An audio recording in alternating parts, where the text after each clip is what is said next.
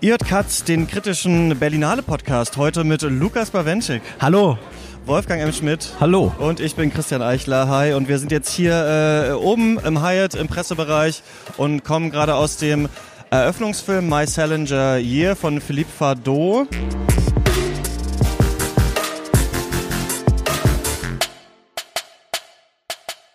Es ist folgendermaßen, um das einmal kurz zu erklären. Es ist jetzt Donnerstag, es ist so um zwei oder so nehmen wir das auf. Ähm, der Film hat heute Abend aber erst Premiere und wir sprechen noch über einen anderen Film von Jajanke, den wir, naja, fast gesehen haben, Wolfgang und ich. Lukas hat ihn äh, komplett durchgehalten. Der kommt erst äh, morgen Mittag ist da, glaube ich, die, ähm, die Weltpremiere. Und äh, warum ich das sage, ist, weil wir dürfen die Folgen dann immer erst danach veröffentlichen. Also wenn ihr das jetzt hört, vielleicht schon Freitagnachmittag, dann ist das schon Tag alt und wir haben schon wieder eine neue Folge aufgenommen.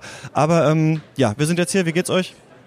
Naja, dieser Eröffnungsfilm, der hat ein bisschen ein äh, Problem bei mir verursacht. Ich hatte nämlich gedacht, jetzt kommt die neue Berlinale mit der neuen Leitung. Und ich sehe jetzt hier einen Film, der exakt so hätte von Dieter Kostlik ausgewählt werden können zur Eröffnung. Und ich bin jetzt sehr skeptisch, was alles Kommende angeht. Also man erkennt wirklich nur am Titel, dass man diesen Film nicht schon gesehen hat. Ich glaube, ich habe ihn vor zwei oder drei Jahren schon mal genauso gesehen. Es wäre hier keinem aufgefallen. Äh, und tatsächlich ist das überhaupt kein guter Einstieg in das ganze Festival hier. Ja, lass doch direkt mit dem Film anfangen. Äh, My Salinger Year. Es geht um ein, es spielt in den 90er, 1995, was man nur daran äh, errät, weil es einem gesagt wird im Film. Also ich finde, es sieht aus wie eine Mischung entweder aus 60er Jahre oder einfach heutzutage oder meinetwegen noch 2010er. Eine junge Frau ähm, will eigentlich Schriftstellerin werden, kommt dann zu so einer ähm, Literaturagentur, die auch den berühmten äh, US-amerikanischen Schriftsteller J.D. Salinger vertritt, Catcher in the Rye, ähm, mussten viele in der Schule lesen und ähm, so hat er auch sehr viele Fans, die ihm dauernd Fanpost schreiben und ihre Aufgabe ist es, diese Fanpost zu lesen und dann zu schreddern, aber eigentlich möchte sie ja selber äh, Schriftstellerin werden und ist eben leider, leider nur bei einer der erfolgreichsten Literaturagencies äh, der USA äh, angestellt und verliebt sich dann und die Großstadt und New York und Coming of Age und es ist doch wirklich eigentlich ein toller Film gewesen, oder? Weil so viel da drin ist. Wir haben einen großen Autoren, wir haben eine junge Frau, die sich vielleicht in einer Männerwelt durchsetzen muss, wir haben äh, die, einen ganzen Kommentar auf Fankultur, oder? Und dann auch noch auf den Journalismus. Also eigentlich ist doch und alles auf in diesem das Film Analoge drin. und Digitale. Auf das Ja, das ist genau, ganz es ist wichtig. nämlich so, dass die alles noch mit Schreibmaschinen machen, obwohl es 95 ist. Computer sind da nicht gerne gesehen. Also eigentlich ähm, ist doch hier alles drin, was uns heute so betrifft. Genau, und das macht aber noch keinen guten Film aus. Es ist ein Film, der absolut mit unserem heutigen Blick auf diese 90er Jahre äh, schauen möchte, der aber keine Idee glaube ich, nicht nur für den 90er Jahren hat, sondern auch von der Gegenwart und schon gar nicht von einem anständigen Filmemachen. Dieser Film besteht überwiegend aus Versatzstücken, eben äh, die angereichert werden mit ein bisschen Diskurs über, äh, wie wichtig ist eine Zeitung noch, was ist eigentlich Literatur, aber das bleibt meistens Geschwätz und Bilder bekommen wir da zu sehen, die, naja, ich will eins beschreiben, es gibt eine äh, Szene, in der äh, sie dann doch wieder romantische Gefühle hegt zu ihrem Ex-Freund, die Protagonistin, und es wird dann äh, in so einer Galerie Walzer getanzt. Und es ist äh, genau so, äh, ich nenne das immer, das ist so dieses Rotwein-schwangere Publikum, das äh, sich gerne diese Filme nachmittags ansieht. So ein Film ist das, das ist Kuschel-Arthouse der übelsten Sorte. Absolut, Kamillentee-Kino. Man kann sich ein Kräuterbad einlassen und dazu dann vielleicht diesen Film sehen. Ähm, mir, ich kann eigentlich vergleichsweise wenig ergänzen, weil dieser Film so wenig enthält, an dem man sich wirklich abarbeiten kann. Er ist so glatt und neutral und gleichgültig. Es ist wirklich so eine Art von neutralem Nullpunkt-Kino. Also wo überhaupt auch, es kann sich auch niemand wirklich an diesem Film stoßen. Es gibt ja nichts mehr Provokantes, keine Kanten an ihm, sondern es gibt nur den Versuch zu gefallen und dadurch gerät er wahnsinnig beliebig und austauschbar. Und wenn äh, Wolfgang sagt, ja, es sind keine Ideen über die 90er und keine über die Gegenwart, dann würde ich sagen, es sind überhaupt keine Ideen eigentlich da drin. Man hat die Idee, hier ist ein irgendwie berühmter Autor, ist ein erfolgreiches Buch und wenn man das umsetzt, dann wird dabei schon irgendwas herauskommen. Aber nein, diesen Film werden wirklich so schnell alle hier vergessen haben, äh, als hätte er nie existiert.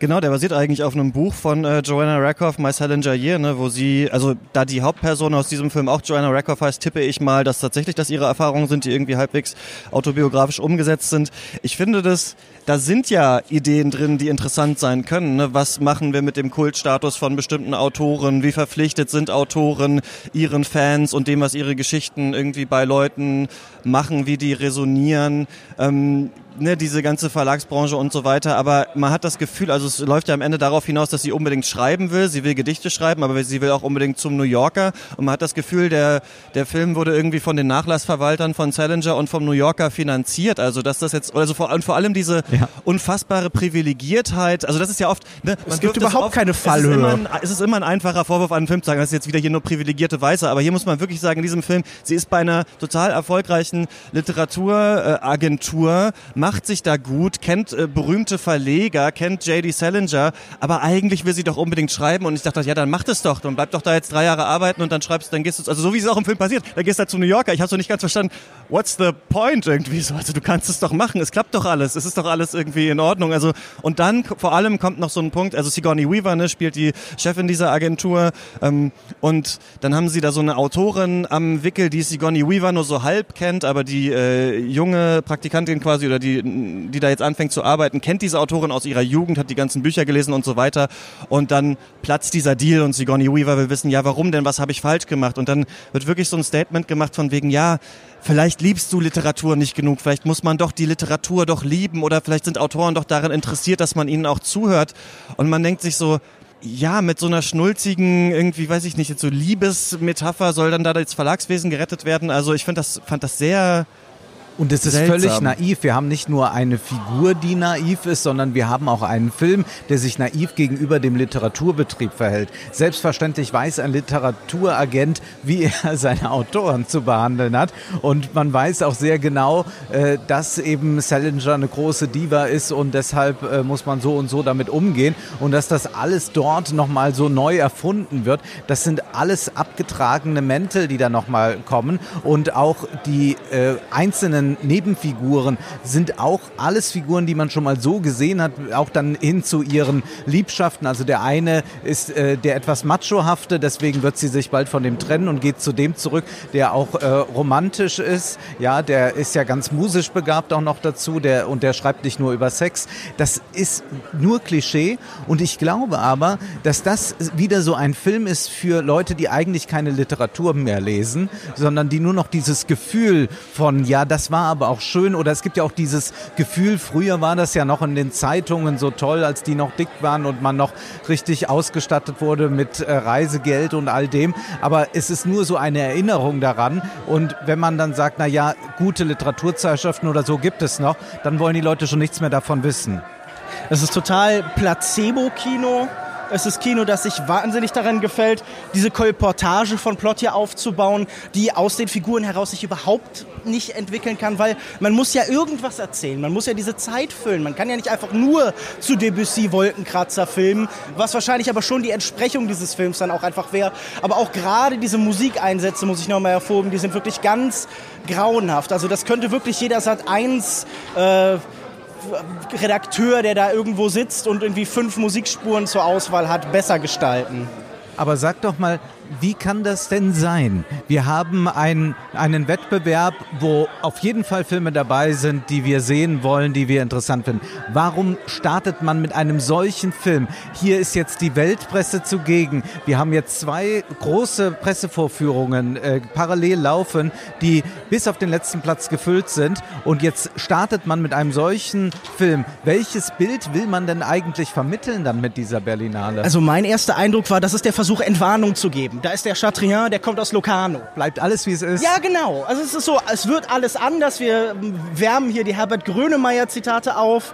Nein, aber man signalisiert den Leuten, der Mensch, der, aus Locarno kommt, von diesem verschrobenen, seltsamen Festival mit den Kunstfilmen. Nein, keine Sorge, der nimmt euch nicht das weg, weshalb ihr hier von der großen Presse von äh, Pro7 TAF und sowas kommt, sondern es bleibt da schön alles beim Alten. Und für die, die sich hier intellektuell gebären wollen, die hier irgendwie böse eindreschen wollen, den gibt man schon mal ein einfaches, weiches Ziel, an dem man vielleicht so ein bisschen sich abreagieren kann, wenn dann die anderen Sachen, die vielleicht besser funktionieren müssen, äh, gekommen sind. Also gerade in den letzten Jahren hat man ja in, zum Beispiel in Cannes und Venedig oft gesehen, dass man ganz bewusst mittelmäßige oder sogar schlechte Filme programmiert, an denen man dann so ein designiertes Hassobjekt hat, so einen vorgeschobenen Lockvogel, auf den man schießen kann. Also das ist hier vielleicht nicht ganz der Fall, aber vielleicht ist das ein Teil des Gedankens gewesen, dass man hier ja, so ein weiches Ziel gibt. Ich habe immer das Gefühl, man hat einfach nichts Besseres bekommen. Also so, man will irgendwas, wo mhm. immerhin noch einen Star mhm. oder Sternchen. Also es gibt ja ein paar. Javier Bardem ist noch in einem Film zu sehen und ich war gut. Hillary Clinton zeigt ihre HBO-Serie,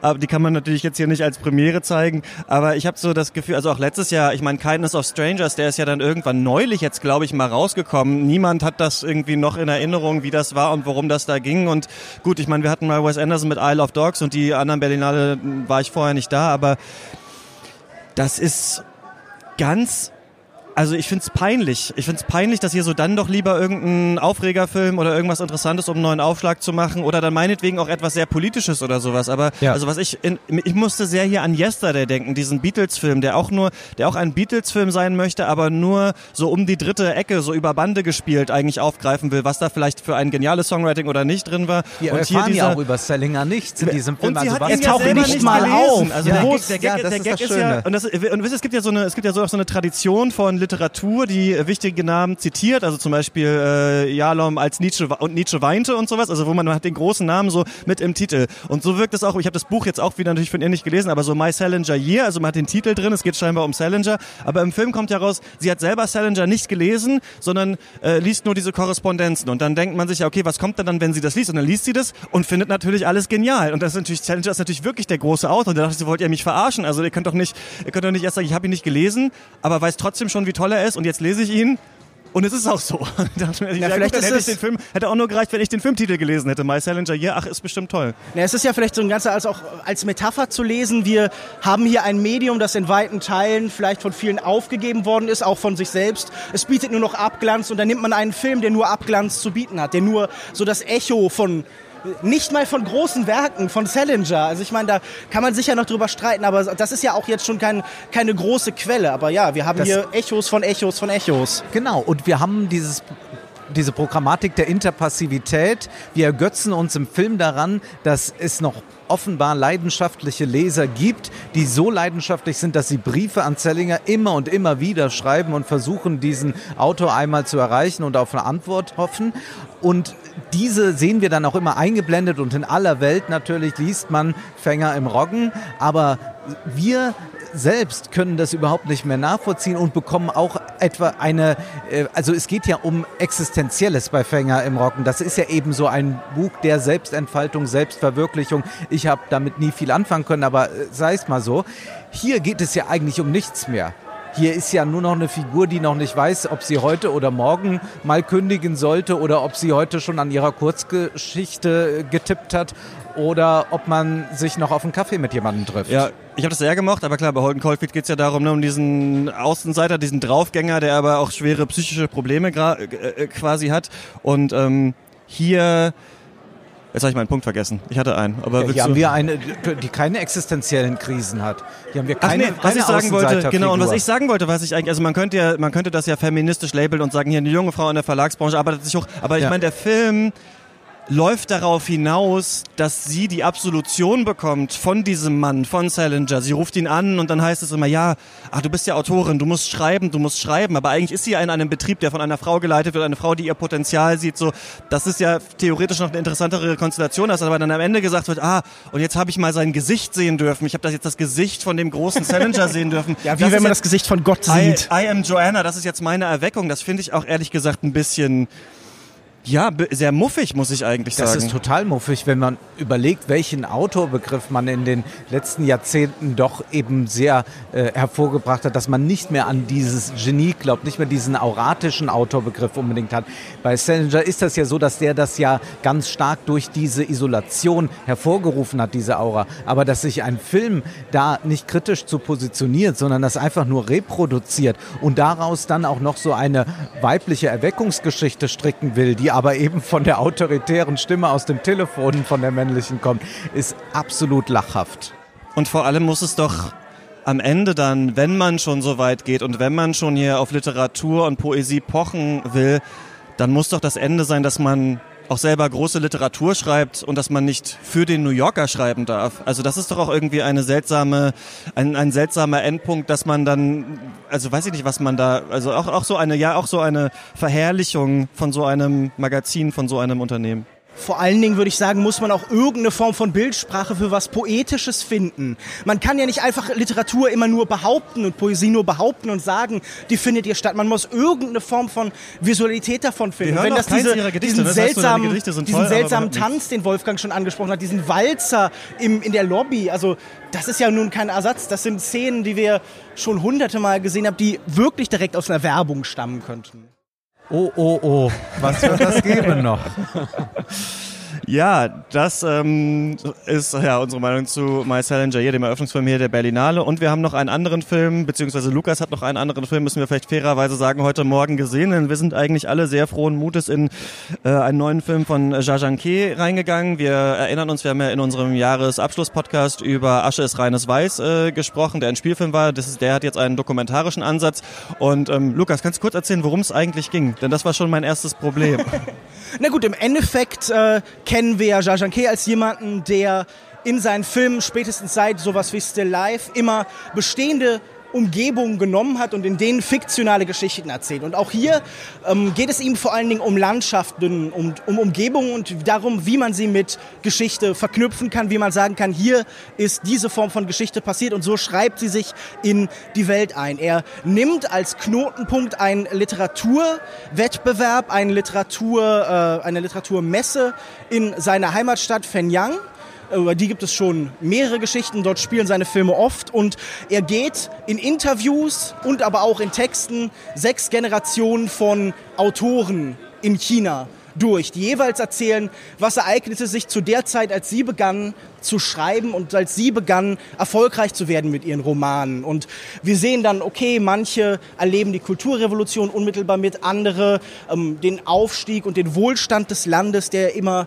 mehr auf sie zukommt. Und ich glaube, sein Versuch ist tatsächlich diese Verbindung herzustellen und ein Porträt nicht nur von Autoren, die sich genau wie die äh, Filmemacher in diese sechs Generationen, er ist ja ein chinesischer Filmemacher der sogenannten sechsten Generation und er findet da die Entsprechung in der Literatur. Er versucht dieses Generationenporträt durch die Jahre zu machen. Er versucht ein Porträt seines Landes nach der Kulturrevolution zu finden und ähm, ja, ihr seid rausgegangen, das kann ich sogar ganz gut nachvollziehen. Es ist ein sehr trockener, sehr fleißarbeitiger Film, der wahnsinnig viel ansammelt, aber der auch dadurch was Geschwätziges bekommt und der einen erdrückt mit Fakten und Momenten und Situationen, die man kaum einzuordnen vermag. Also da geht es sehr lang um Spezifika von Landarbeit, von wann man welchen Flug bekommen hat und welcher Mitarbeiter da von welchem Komitee ernannt worden ist und so. Und wenn ich das jetzt großzügig auslegen wollte, dann würde ich sagen, man versucht, Geschichte so irritierend und überwältigend zu darzustellen, wie sie manchmal eben sein kann, gerade wenn man mitten drin ist. Aber ob das jetzt ein erstrebenswertes Projekt ist und ob man diesen Film so positiv auslegen kann äh, oder sollte, darüber kann man sicher streiten. Ja, ich habe ja so verschiedene Berlinalen hinter mir. Die erste, bei der ich, äh, also das ist jetzt meine dritte, die erste, ähm, wo ich viel zu spät hier war, ganz viele Wettbewerbsfilme irgendwie nicht gesehen habe, die dann alle die Preise gewonnen haben. Dann in der zweiten dachte ich mir, okay, ich gucke jetzt jeden Wettbewerbsfilm und das war auch nicht so die beste Entscheidung. Und dieses Jahr habe ich mir gesagt, ich gucke jetzt einfach alles, was mich persönlich interessiert. Und ähm, Jajanke war ich dran interessiert, hatte mir aber vorher einfach nicht durchgelesen, worum es ging. Und wir sind heute Morgen halt um 39 in diesem Film und ich habe dann halt wirklich gemerkt, dass so ab dem dritten Interview ich immer abgedriftet bin und gar nicht verstehe eigentlich, worum es hier geht. Und dann dachte ich mir, okay, dann gehe ich jetzt einfach. Ähm, hatte dann gehofft, dass ihr beide drin bleibt, aber du bist auch Wolfgang, du bist auch raus. Warum? Ich hatte mich vorbereitet auf den Film und mich interessiert ja China sehr, vor allem ja. dieser wirtschaftliche Aufstieg. Aber alles, was mich interessiert, habe ich in dem Film nicht wiedergefunden. Aber ich habe auch sonst nichts wiedergefunden. Es ist ein Film, der sich in Details ergeht. Wir bekommen dort sehr ungelenk etwas aus der Vergangenheit erzählt von äh, verschiedenen äh, Vertretern ihrer Generation. Das ist ein Film, der mit dem Rücken zum Publikum gedreht wurde. Der will gar nicht, dass wir jetzt damit viel was anfangen können. Das ist vielleicht für die dort äh, äh, interessant, die so aufgewachsen sind oder so. Für die ist das ein Erinnerungsfilm. Und dann äh, finde ich auch diese äh, Art, wie das Ganze gedreht ist, äh, zum Teil einfach furchtbar, dass man dann endlos lang äh, Nahaufnahmen macht, dann mal von der einen Seite, mal von der anderen Seite, die Zeitzeugen da zeigt, die dann umständliche Sätze formulieren und wir sehen dann in super Nahaufnahme eben äh, diese Gesichter so äh, wirklich äh, abgeknallt äh, von der Kamera, muss man sagen. Ich weiß nicht, was das soll. Ähm, es geht ja nicht in einem äh, Dokumentarfilm darum, Schönheitswettbewerbe zu gewinnen, aber ich weiß nicht, was man für, äh, den Leuten dort für einen Gefallen tut, wenn man sie derart ablichtet, wie es wahrscheinlich nicht mal ein Gesicht einer Greta Garbo aushalten könnte. Das ist jetzt auch mal eine ästhetische Anmerkung, weil ich das bei Dokumentationen jetzt immer häufiger habe. Diese Kameras, die rücken ja mittlerweile so äh, mit, mit, mit an, an die Leute heran. Das ist ja wirklich, es gibt ja auch noch irgendwo noch, ein, noch einen Abstand, äh, der, den man halten sollte, damit man einem Menschen auch noch ein bisschen Würde lässt. Und mittlerweile werden ja diese Leute bedrängt mit der Kamera. Das ist äh, grausam. Aber ich kann nur sagen, das ist ein Film, der eigentlich ein Thema aufgreift, das so, so wichtig ist und das tatsächlich im Kino zu wenig stattfindet und über das wir auch hier in Deutschland oder generell im Westen viel zu wenig wissen und viel zu wenig reden und dass man es aber dann auf diese Art und Weise tut, ähm, das hilft gar nichts und es ist eher so ein typischer Berlinale Quellfilm. Und ich habe mich entschieden, nicht schon heute Morgen beim allerersten Film mich quälen zu lassen und habe diesen sehr guten Espresso beim Lindner getrunken. Das ist so die äh, Berlin, das ist so Berlin Pendant zu, ähm, zum Käfer in München. Mhm. Kriegen ja. wir leider noch kein Geld von. Ja. Ich glaube, man gibt sich halt dieser Illusion hin, wenn man an Leute besonders nah rangehen würde, dann hätte man auch automatisch etwas besonders Intimes und Unmittelbares und auch Wahrhaftiges. Das ist hier definitiv nicht der Fall. Diese Nahaufnahmen, aber allgemein auch dieses etwas verzweifelte Hin- und Herschneiden in diesen Interviewsituationen ist natürlich der Versuch, irgendeine Dynamik in diese langen also wirklich stellenweise quälenden Szenen hineinzubringen, denen man nur sehr schwer folgen kann. Und das misslingt auf ganzer Linie, aber um wenigstens vielleicht hier so einen ein, eine Gnadennote noch irgendwie zu finden. Äh, der Film wird mit der Zeit besser nachvollziehbarer, greifbarer. Er wird irgendwie tatsächlich ähm, über seine Laufzeit ähm, nimmt er eine gewisse Form an, findet auch gelegentlich ein, ein, ein, tatsächlich schönes oder irgendwie poetisches Bild für diese Prozesse und äh, soweit einiges kann ich ihm irgendwie noch anrechnen, aber insgesamt muss ich euch zustimmen, äh, definitiv hier kein Glanzlicht und ich kann sehr gut nachvollziehen, wenn man flieht. Ja, die, in der einen Szene machen die ja Dumplings, die Familie, ne, stopfen ja so Teigtaschen und äh, ich habe das neulich selber gemacht und auf einmal habe ich gemerkt, dass ich dem Opa nicht mehr zuhöre, wie er von früher erzählt, sondern versuche herauszufinden, wie genau, weil eigentlich macht man es mit Nudelholz, aber die machen das mit den Händen und so und dann habe ich Hunger auf Dumplings äh, bekommen und bin dann in Rewe und habe Teigtaschen geholt. Aber naja, das war meine Berlinale bis jetzt. Worauf, ähm, genau, ihr müsst doch gleich wieder weiter. Habt ihr euch schon viel mit dem Programm auseinandergesetzt? Worauf kann man sich freuen in den nächsten Tagen? Was guckt ihr euch an? Wir werden uns ja definitiv auch nochmal sprechen. Ich muss nur, ich muss mich ja heute Abend mal da durcharbeiten. Worauf ich mich freue, ist der neue Film von Christian Petzold. Ich freue mich aber auch auf die Berlin-Alexanderplatz-Adaption, die das Ganze in der Gegenwart spielen lässt. Und ich freue mich auf die Dokumentation über Sarah Wagenknecht. Ich freue mich vor allen Dingen auf den neuen Film von Simon Young Days, der seit erst da, da zum ersten Mal seit neun Jahren wieder einen regulären Spielfilm dreht. Dem schaue ich sehr entspannt, äh, sehr gespannt entgegen. Ich freue mich natürlich auch auf den Petzold-Film. Ich glaube auch der Kelly Reichardt-Film First Cow könnte interessant werden. Die letzten von ihr äh, waren für mich alle ja sehr interessant und definitiv sehenswert. Und mal sehen, was da noch so auf uns zukommt. Und es gibt zwei Filme von Radu Jud im stimmt, Forum, ja. auf die ich mich auch sehr freue, nach seinen letzten drei Filmen, die mir auch allesamt gut gefallen Stimmt, haben. den einen hatte ich auf der 1 äh, letztes Jahr. Ähm, genau, die schaue ich mir auch auf jeden Fall äh, beide an. Falls ihr da draußen irgendwelche Tipps habt, was man sich anschauen kann auf der Berlinale, wozu ihr eine Rezension gerne hättet, schreibt mal an katzpodcast.yahoo.com und ähm, genau, viel Spaß auf der Berlinale oder mit dem Podcast. Danke, dass ihr beide mit mir geredet habt. Vielen Dank. Sehr gerne. Bis zu den, bis in den nächsten Tagen. Dann hören wir uns wieder. Ciao.